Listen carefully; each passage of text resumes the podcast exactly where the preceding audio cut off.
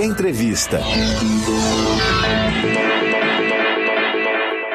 O jornal Rádio PT de hoje recebe a advogada, feminista, escritora, diretora do Instituto Lula e secretária adjunta de Segurança Cidadã de Diadema, Tamiri Sampaio. Bom dia, Tamiri, seja bem-vinda ao jornal Rádio PT. Bom dia, muito obrigada.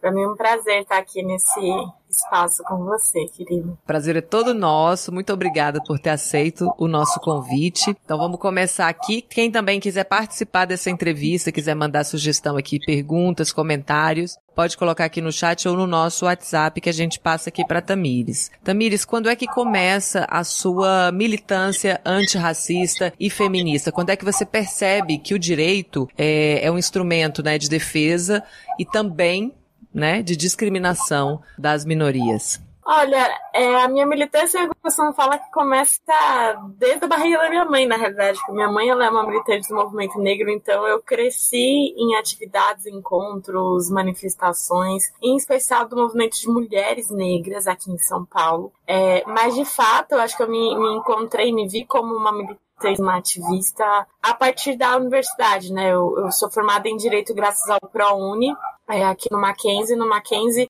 é uma universidade privada, extremamente elitista, e eu já no primeiro ano da, da graduação eu tive contato com outros estudantes de esquerda, bolsistas, que faziam parte de um grupo de estudos, e a gente começou a falar, não, vamos fazer um coletivo, vamos discutir combate às opressões na universidade, combate ao racismo na universidade. Eu acho que daí pra frente que eu de fato consegui me ver, assim, sabe, como uma potencial agente de transformação, uma militante, uma ativista. E você é secretária de Junta de Segurança Cidadã, né, em Diadema. O que que você leva da sua vida acadêmica, né, de pesquisadora, para um cargo como este? Isso é uma pergunta. E como pensar uma política de segurança que seja antirracista? É, tanto na graduação quanto no mestrado, né, eu sou mestre em Direito Político e Econômico hoje, eu pesquisei sobre segurança pública, criminal, essa relação com o racismo e genocídio da população negra no Brasil. É muito incitada, inclusive, por conta das pautas do movimento negro, né? Eu sempre procurei trazer para a academia é, as pautas que o movimento negro já há muito tempo denuncia.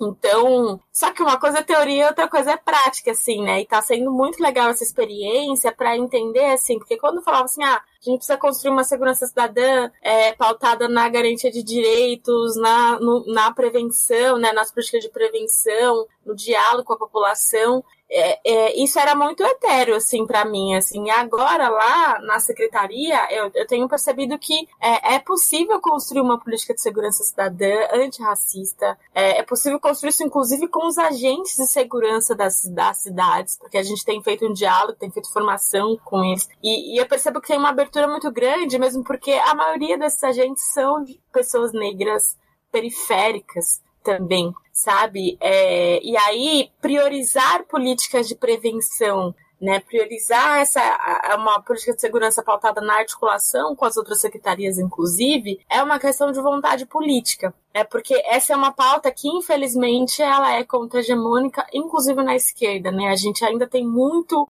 é, uhum. carregado essa noção de que segurança tá, tá pautado por ter policial na rota na rua, né? Policial na rua, da população armada, eu acho que com o governo Bolsonaro isso é, se espalhou ainda mais, mas lá em Diadema a, a gente está conseguindo provar para a população que é possível construir uma política de segurança pautada na prevenção, pautada na articulação né, com as outras secretarias, pautada numa política antirracista, comunitária, e está sendo muito legal. É verdade, esse discurso de quando se fala em segurança, é, é, sempre você tenta despertar o medo né, no cidadão. Então ele vai se sentir protegido com essa presença né, ostensiva da polícia. Tamires, você também é autora do livro Código, é, Código Oculto, né? Política Criminal, Processo de Racialização e Obstáculos à Cidadania da População Negra no Brasil. O que, que você quer dizer com essa expressão código oculto?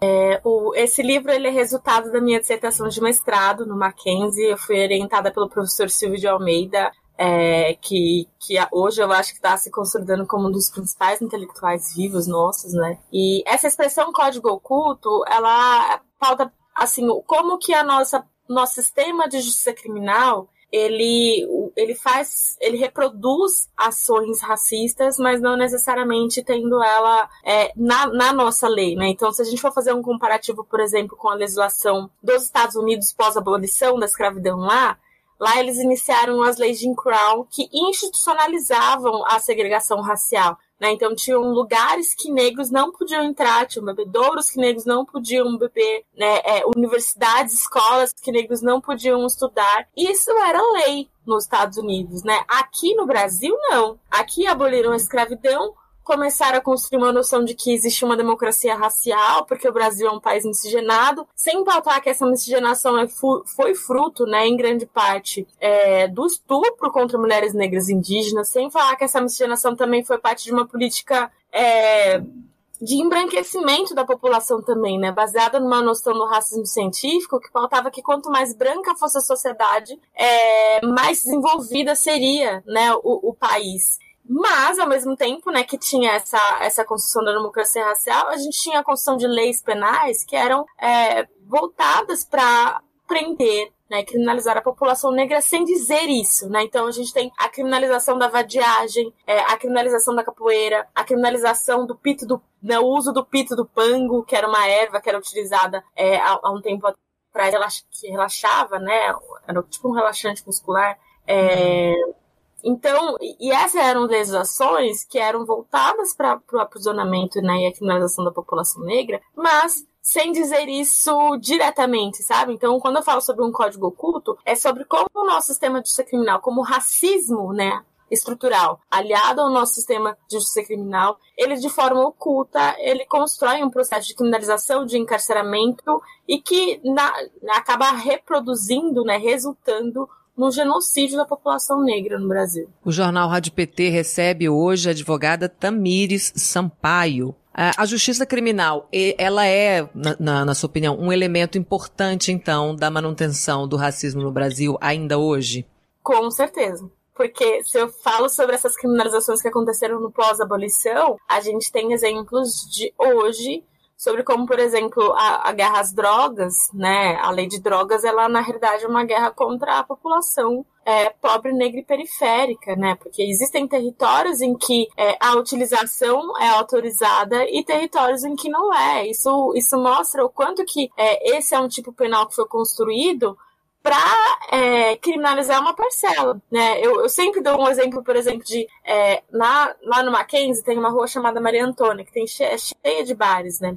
Nessa rua, quando tinha aula presencial, é, a gente via uma série de rodinhas de jovens estudantes do Mackenzie ali, no, que é um, em Higienópolis, que é um bairro né, de elite de São uhum. Paulo, é, usando maconha, passavam agentes de segurança e nada acontecia. Agora, se essa mesma rodinha é, acontece aqui, em Goianás, por exemplo, que é onde eu moro, na periferia de São Paulo, na zona leste de São Paulo, e passam agentes de segurança, eu não preciso falar o que acontece com esses jovens, sabe? Então isso mostra o quanto que é, a criminalização ela é direcionada, né? Ela está relacionada a um território em que isso pode ser utilizado ou não. Né? E isso está relacionado a uma perspectiva de poder, de poder econômico e de poder racial, inclusive, né? Sobre uma, uma classe social em torno de outra. E, o seu livro, ela é, ele é uma leitura também do processo histórico, né, de formação do racismo estrutural, como você falou aqui, a miscigenação, né, esse mito da democracia racial, e é uma construção importante para dar dimensão, né, do que, que foi o prejuízo da escravidão na formação da base da sociedade brasileira. Sobre a escolha, né, de como você pensou o livro, dá para falar de racismo? Você acha que dá para falar de racismo sem fazer esse resgate histórico, Tamires? Acho que eu acho que dá, dá para falar. A gente pode apresentar é, exemplos do que está acontecendo hoje, mas eu, eu acho importante trazer esse resgate, esse resgate histórico, porque quando a gente fala sobre racismo estrutural, é, é, necessariamente falar sobre como a nossa estrutura social foi construída. E aí não dá pra gente falar sobre isso sem pensar a nossa história. Né? Tem uma frase que eu gosto bastante que é viver sem conhecer o passado é viver no escuro, de certa forma. E, e a gente acho que a população como um todo, assim, tem muito apagado o que, que é a história do nosso país, assim. Eu acho que, em especial, é essa história de da, das revoltas, da resistência, né, e da violência, inclusive, que aconteceu contra a população negra, os povos originários, né, os povos indígenas também. Então, eu sempre faço questão de, quando discuto esse tema, ou mesmo no livro, começar com história, começar falando, né, olha, nosso país é um país em que dois terços da nossa história foi marcado pela escravidão. É, é um país que, mesmo após a abolição da escravidão, esse processo de exclusão social continuou, para a gente entender o quanto que isso tem um reflexo nos dias de hoje.